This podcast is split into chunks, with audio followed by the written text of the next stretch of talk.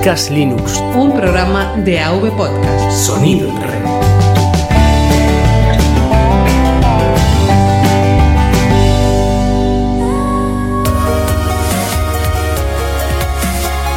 Bienvenidos a Podcast Linux.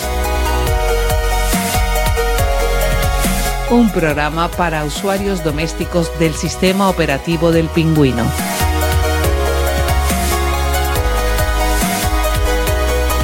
De la red AV Podcast. Red de podcasting.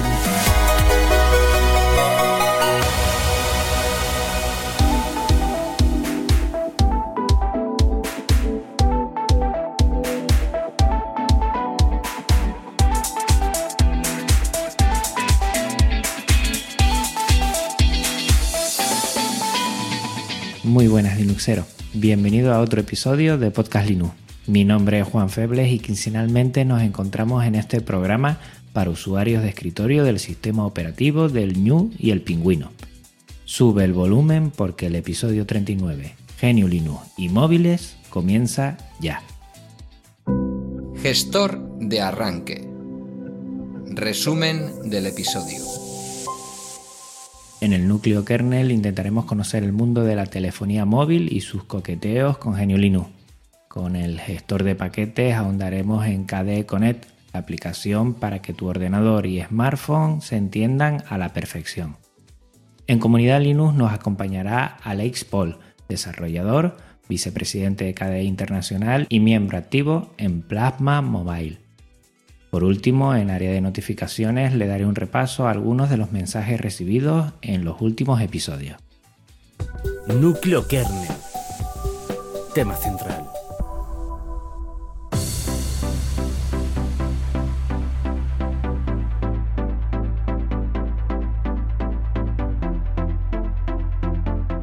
De un tiempo para acá se está oyendo mucho en torno al tema que vamos a tratar hoy. Y aunque no es nuevo, ni mucho menos, GNU Linux lleva años queriendo conquistar la que, a mi modo de ver, es la última frontera, los dispositivos móviles. En forma de smartphone o tablet, estos aparatos están inmersos en nuestra sociedad y es raro que alguien no tenga uno. Se habló en su momento que las tablets matarían a los ordenadores personales, cosa que no ha sucedido ni mucho menos, porque el auge de aquella ya hace un par de años que ha decaído. Nuestros queridos ordenadores todavía están ahí. Dos grandes colosos que ejercen el monopolio, Android e iOS, no dejan cabida, o por lo menos lo intentan, a terceros que además de querer competir, quieran proponer otras ideas de juego, no basadas en privacidad, uso de tus datos sin transparencia o posibilidad de mejorar estos sistemas por cualquiera. Atrás quedaron otras compañías como BlackBerry o Windows, que no supieron ofrecer un concepto interesante o adaptarse a los tiempos. Un mercado voraz que tiene la friolera mundial de 8.000 millones de dispositivos. En 2015 en España el 80% tiene un smartphone, mientras que el 73% posee una computadora. El 95% de sus jóvenes tiene este dispositivo y conexión a Internet. Esta cifra seguro que ha ido subiendo exponencialmente estos dos últimos años. Con todo esto, la importancia de que el software libre llegue a la que denomino última frontera, los dispositivos móviles, será crucial tanto para fomentar y dar a conocer las libertades como divulgar otra forma de utilizar la tecnología.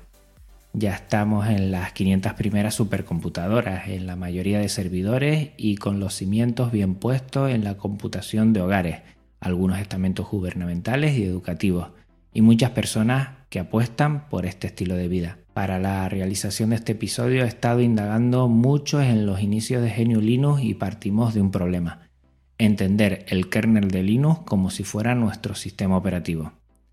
Si bien es de agradecer en su momento que Google apostara por él para la gestación de Android hace ya casi 10 años, su uso está plagado de controversias con más que posibles elementos poco respetuosos con licencias de código abierto o software libre. Para respetarlas, liberan la versión básica de Android conocida como Android Open Source Project, AOSP. Esta carece de muchos drivers y componentes necesarios para hacer funcionar cada smartphone y en su mayoría son privativas. Algunos proyectos toman este Android open source para reemplazar las partes propietarias por equivalentes libres o abiertos. Un ejemplo es Replicant, proyecto patrocinado por la Free Software Foundation y que tiene como objetivo proveer un móvil libre a los usuarios. Lo complicado de todo esto es hacerlo funcionar en los terminales específicos de cada marca y modelo. Ellos se han decantado en los modelos Nexus y Galaxy de la magnate tecnológica surcoreana Samsung. El desarrollo es lento y arduo, con bugs que corregir y muchas dificultades para proyectos como estos, en los que el número de desarrolladores que hay detrás y su tiempo que pueden ofrecer no se pueden comparar con la capacidad de maniobra de grandes empresas y corporaciones. Aún así, el trabajo es fantástico. Felicidades a todas estas iniciativas que intentan hacer frente a goleas del siglo XXI. Las primeras experiencias en este sentido las tenemos con sistemas operativos que surgieron en los albores de la telefonía inteligente, intentando buscar un sitio antes de que Android e iOS lo controlaran todo. En 2009, de la mano de Nokia, nació Maemo, una simbiosis entre el kernel de Linux, el trabajo de la comunidad Debian la interfaz Genome y algún que otro componente propietario. Corría en el mítico Nokia N900 con su teclado apaisado retráctil. ¡Qué tiempos aquellos! Dos años más tarde se transformaría en Migo para el N9 y hasta ahí llegaría el coqueteo de la empresa finlandesa con el software libre de en telefonía. Migo quedaría descontinuada y la Linux Foundation se desentendería de ella en favor de Tizen, un sistema con kernel Linux y librería CGNU con varias licencias, entre ellas Flora, que no se ve con muy buenos ojos desde el mundillo open source. Como ven, mucha tela que cortar y recovecos jurídicos y legales. En este sentido, hacen complicado diferenciar qué es GNU puro y software libre de lo que no lo es en la telefonía. Tizen vería la luz en 2013 con grandes empresas tan conocidas como Fujitsu, Huawei, Intel, KT, Netcasio, Panasonic, Samsung y teleoperadores de renombre como Orange, NTT Docomo, SK Telecom, Sprint y Vodafone. La interfaz de desarrollo está basada en HTML5 y estándares web para su uso en evidentemente móviles y tabletas, pero también en netbooks, smart TV y wearables como los relojes. 5 fue uno de los batacazos más sonados dentro del software libre y telefonía móvil. En 2015, Mozilla Corporation anunciaría su retirada tras su fracaso en ventas de dispositivos con este sistema. Algunos argumentan la falta de aplicaciones de mensajería como WhatsApp como causa de este descalabro. Lo que está claro es que no fue un sistema de masas frente a los dos colosos que hemos ido comentando en este episodio. Y es que parece tan importante el sistema operativo como el ecosistema de aplicaciones que lo integren, y no sé si será el mismo motivo por el que no cuajó el siguiente a comentar. Ubuntu Phone fue la gran apuesta de Canonical en smartphone y tablet inicio tan prometedor hizo que tocáramos con la punta de los dedos la posibilidad de materializar un móvil Genio en nuestras manos como dispositivo de masa. Se inició con algún traspié en 2013 con el fallido Ubuntu Edge, un proyecto de desarrollo de un dispositivo móvil a través del crowdfunding intentando subvencionar 40.000 dispositivos para conseguir 32 millones de dólares. Solo consiguió 12, cifra por otra parte nada desdeñable, pero no sacaría adelante este terminal. Tendría que reformularse la idea con Ubuntu Touch, sacar primero el sistema operativo para ciertos móviles que ya estaban en el mercado, como el Nexus 4 o la tablet Nexus 7, y ya en 2015 presentar dispositivos Ubuntu Edition con la marca china Meizu o la española BQ. En dos años sacaron cinco terminales, dos móviles y sus posteriores versiones actualizadas y la tablet BQ Aquarius M10 Ubuntu Edition. Con gran ilusión muchos desarrolladores, usuarios y empresas antes mencionadas levantaron la expectación por un tercer agente en juego. La promesa de la convergencia, que dota al terminal al conectarle sus debidos periféricos un sistema de escritorios en Linux funcional y por qué no decirlo, tener un dispositivo GNU Linux también en tu bolsillo despertó grandes esperanzas en la comunidad linuxera y del New, evidentemente. Con actualizaciones mensuales que iban solucionando o aportando nuevas funciones, todo se veía prometedor. Este comienzo fue poco a poco desinflándose ante la imposibilidad de mantener este gran proyecto. Dificultades de los desarrolladores para sacar adelante su trabajo, que de muy buena forma lo compartió atareado en el episodio 36, devoluciones de usuarios insatisfechos, tal vez por desconocer la diferencia de los terminales de Canonical frente a otros, y el no haber podido portar algunas aplicaciones para las masas son básicas, como WhatsApp. Algunos son los reproches que se le hace en este sentido. También la poca inversión económica que se implementó. A toro pasado, muchos han sido los argumentos escuchados de por qué Canonical dejó de lado este sector. Un mal sabor de boca nos dejó a todos, que por encima de ese ya se sabía, perdimos la oportunidad de poder cruzar la última frontera. De todos modos, la batalla no está perdida. VPorts recogió el testigo y esta comunidad sigue desarrollando Ubuntu Touch para terminales Nexus 5, OnePlus One y la tablet BQ Aquaris M10 Full HD, la versión Android del anterior con sabor Ubuntu Edition. Han iniciado también el proyecto Firephone, un móvil ético de comercio justos con sus componentes modulares para que puedas reparar o actualizar los que necesites tú mismo y poderle instalar Ubuntu Touch. Una idea interesante que está claro que no es para todos los públicos y de paso tampoco para todos los bolsillos.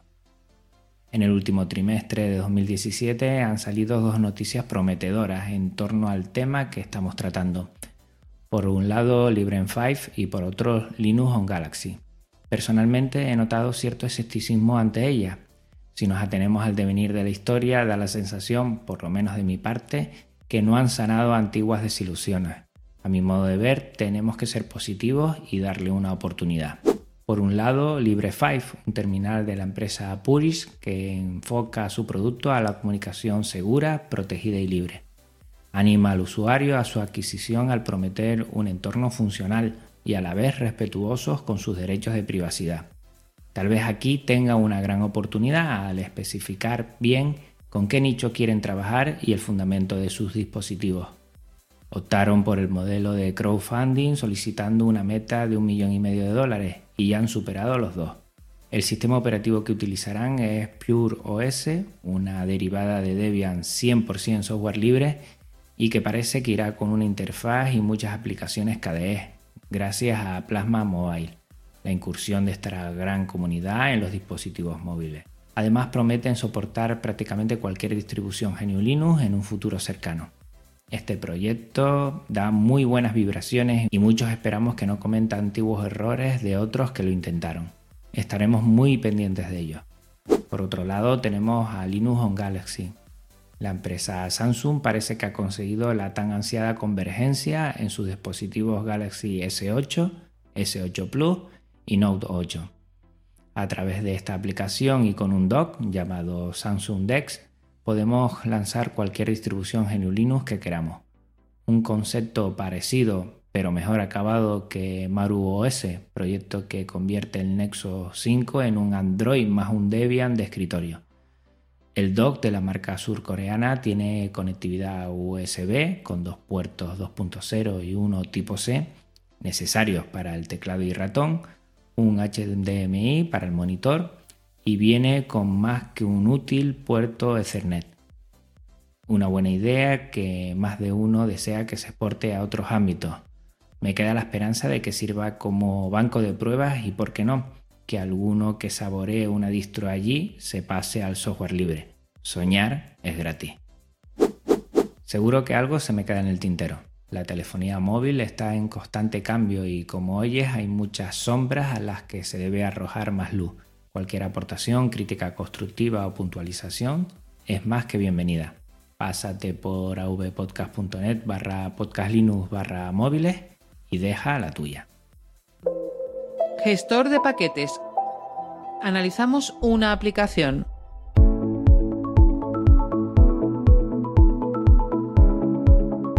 KDE Connect es una aplicación de Plasma que nos ayuda a conectar nuestro smartphone Android con nuestro escritorio KDE de una manera sencilla y funcional, integrando nuestro smartphone en el escritorio. Una vez instalado en nuestro móvil la aplicación KDE Connect, ya sea desde el Google Play o mejor desde F-Droid, un repositorio libre que recomiendo, se produce la conectividad deseada entre las dos máquinas.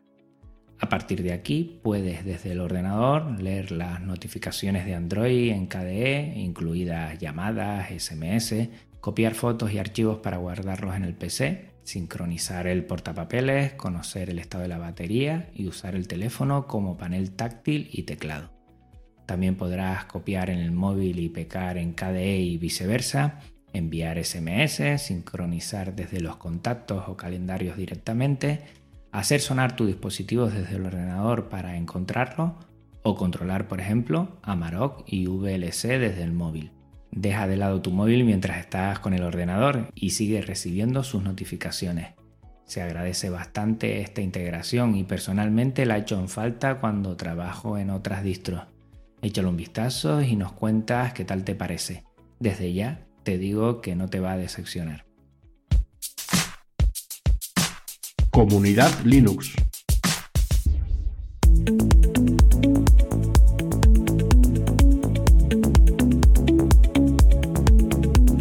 Tenemos el placer de poder conocer a un Linuxero con mucha experiencia en el desarrollo GNU Linux en smartphone. Hola a todos. Soy Aleix, un desarrollador de varios proyectos en KDE y estaré encantado de discutir sobre Plasma Mobile con todos vosotros. Alex Paul es desarrollador y trabaja desde hace 6 años en Blue System, empresa alemana muy unida al proyecto KDE, tan importante en los movimientos de GNU Linux y el software libre en nuestros ordenadores, y desde hace dos años especialmente también en los móviles. Estudió en la Universidad Politécnica de Cataluña y desde sus inicios conoció KDE a través de distro como Mandrake. Uno de sus proyectos más conocidos fue K-Algebra, una calculadora gráfica incluida en los paquetes de KDE Educación. Estuvo también programando aplicaciones KDE para Android y en la actualidad lo hace para Plasma Mobile, un trabajo con el que se quiere trasladar las aplicaciones KDE a los dispositivos móviles. Es vicepresidente de KDE Internacional y mensualmente podemos escucharlo y verlo en el podcast de KDE España, podcast que recomiendo mucho por su alto nivel a la hora de divulgar y comentar su experiencia. En el próximo episodio hablaremos de GNU Linux y smartphone, cómo ve el panorama actual y los últimos movimientos en este sentido, como las aportaciones que KDE realiza en este sector tan importante. Cualquier pregunta se la puedes trasladar en awepodcast.net barra podcastlinux barra móviles. Área de notificaciones espacio para los mensajes de los oyentes.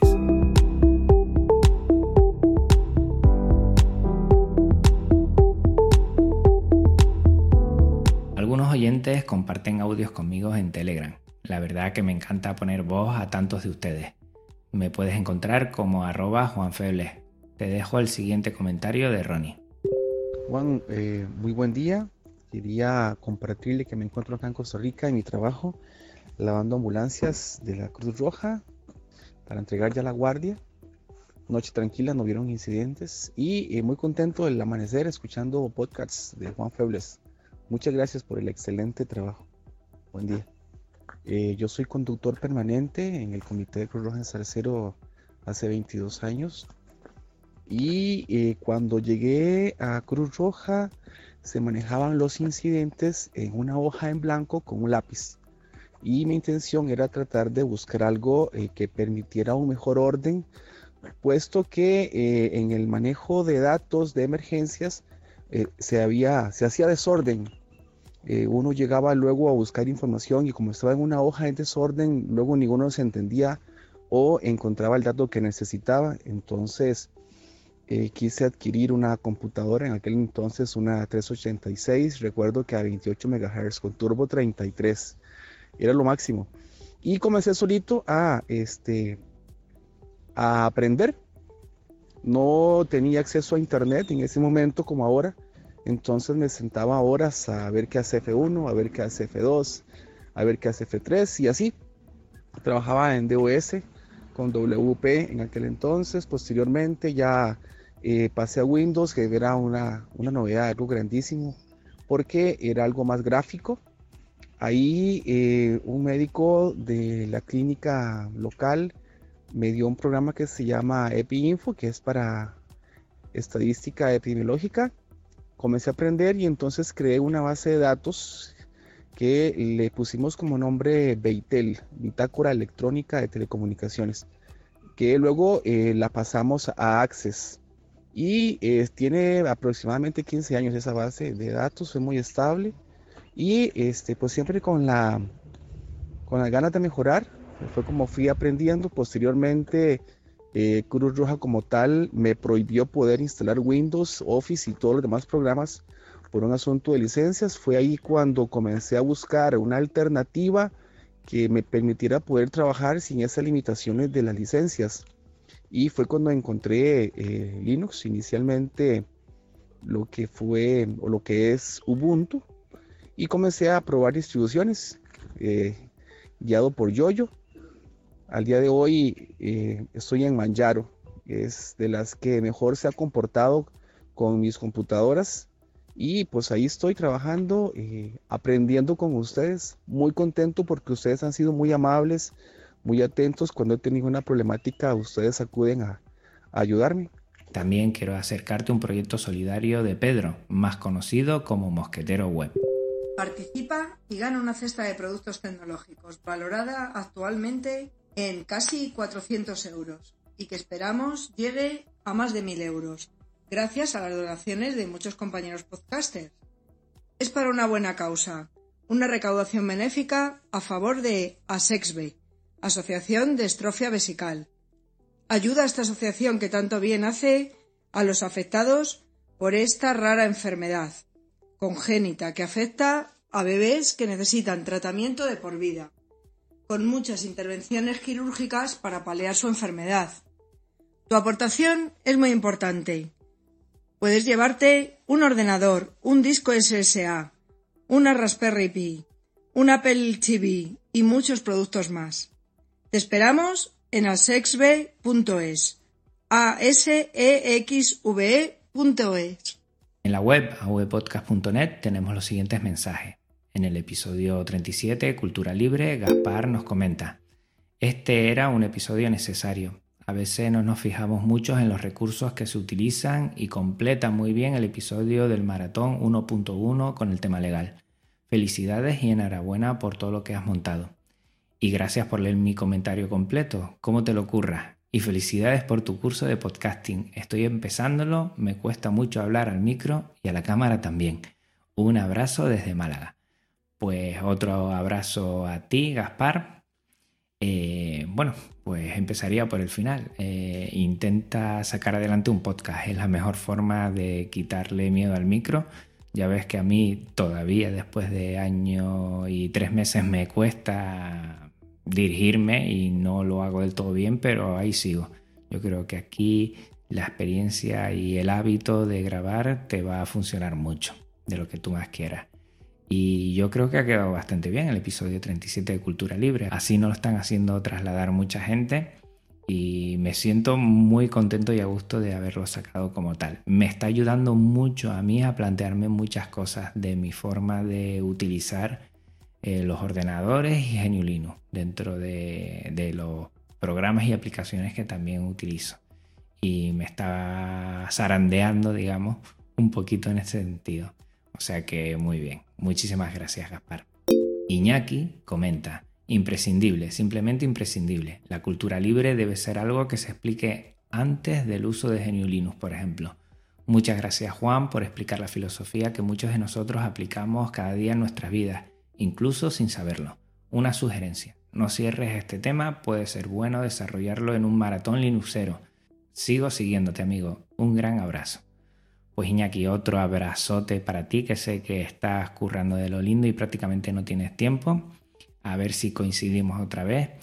Y bueno, lo dicho, la verdad es que sí, cultura libre engloba todo y creo que es más un concepto mental, filosófico, una actitud que, un tema tecnológico. Eso es evidente, ¿no? Y, tenerlo claro nos ayuda después a ser consecuentes cuando trabajamos con la computadora.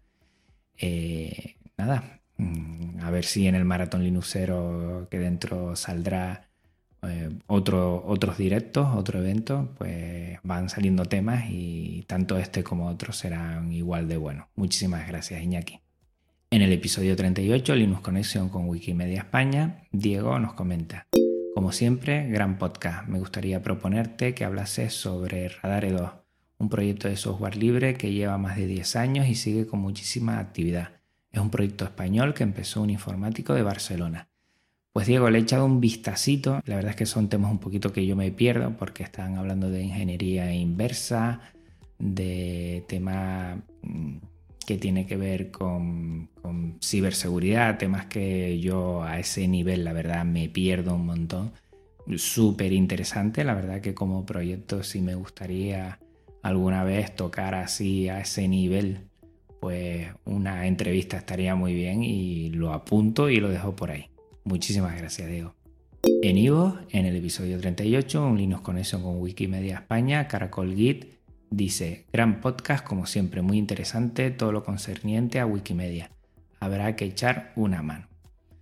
Pues sí, Caracol Git, la verdad es que no es tan complicado, todo lo que hacemos cada uno desde su ámbito, siempre podría registrarlo y que quede patente en algún sitio y el mejor sitio creo que será, sin duda alguna, eh, Wikipedia o dentro de, mucho de, lo que hace Wikimedia, pues, pues buscar el elemento en Wikipedia, por ejemplo, es bueno. Yo estoy pensando en mi ámbito más cercano, laboral, pues, pues hacer algo. La verdad que está muy bien y yo lo he disfrutado mucho, tanto con Elena como con Iván. Y también ha quedado un episodio interesante. Muchísimas gracias. En Twitter, Reciclanet comenta, si eres usuario y fan de Genio Linux, te recomendamos el podcast de Podcast Linux. Pues muchas gracias. Ellos ya estuvieron aquí, ya estuvimos hablando de, su trabajo y, ahí queda. Muchísimas gracias. Eh, eh, en este podcast de Podcast Linux explica muy bien los formatos multimedia. El podcast que hace referencia es el número 35, Formatos Libres, y Majosan está detrás de Naceros, un podcast que, bueno, recomiendo totalmente si te gusta esto de NAS, aunque también empieza a explicar muchas cosas que tienen que ver con redes, con discos duros, y súper interesante y la forma de explicar, la verdad, lo deja claro, claro, claro. Pues muchísimas gracias. Berto M, arroba Berto en el núcleo, dice, las descargas solo indican que es un podcast muy descargado no se sabe el porcentaje de gente que lo descarga y no le ha gustado. En relación, hace esto Berto, en relación a las 1700 descargas que tuve en el episodio 36, Cultura Libre, en una semana y que lo, bueno, lo tuiteé y me tiró un poquito de las orejas comentando esto. Tiene razón, la verdad. O sea, las descargas no significan nada pero mm, yo hago alusión a que poco a poco cada episodio voy viendo más descarga, ¿no? Que va viendo más descarga y eso es interesante. Solo quería incidir eso. Evidentemente hay podcasts que tienen muy pocas descargas y tienen una gran calidad. Eso es verdad. Y que gusta mucho, evidentemente, si tiene calidad, gusta mucho. Bien, muchas gracias por la crítica constructiva, Berto, porque como ves, yo aquí leo todo y me gusta a veces que me den caña en el buen sentido de la palabra para también yo, bueno, reflexionar un poco sobre lo que hago. Gracias. Iván Hernández, y Iván Ercas, como siempre, un gusto charlar contigo, Juan. Estoy seguro de que habrá más ocasiones. Iván junto con Elena me acompañaron en el último Linux Connection de Wikimedia España y ya te digo, Iván, que vas a tener que venirte a la isla de Tenerife. Ellos viven en Gran Canaria, como muy bien expusieron en la charla, para tener que hacer algo juntos. Algo tengo pensado ahí, pero ya, ya te lo contaré con tiempo. Linuxea, arroba Linuxea. El logo de Kilar Radio te quedó muy bonito. ¿Qué herramientas utilizaste para hacerlo? Se mira muy profesional. Felicidades.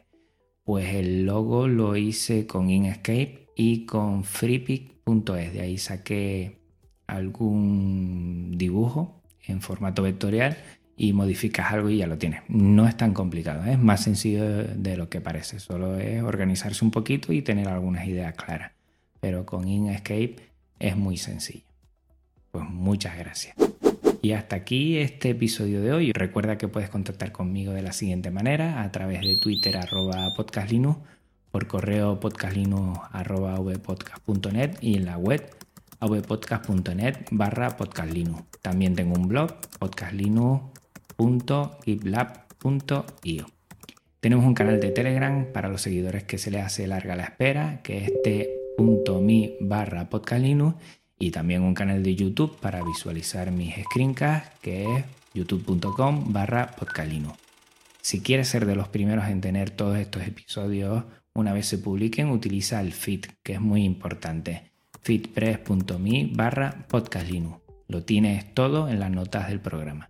No olvides tampoco que estoy en iVoox y en iTunes y pásate por podcast.com, podcast con para no perderte ninguno de mis episodios.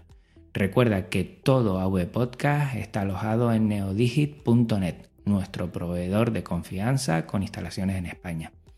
Pues bueno, esto es todo por hoy. Hasta otra Linuxero.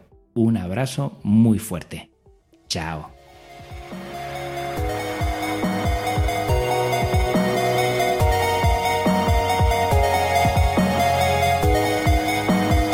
avpodcast.net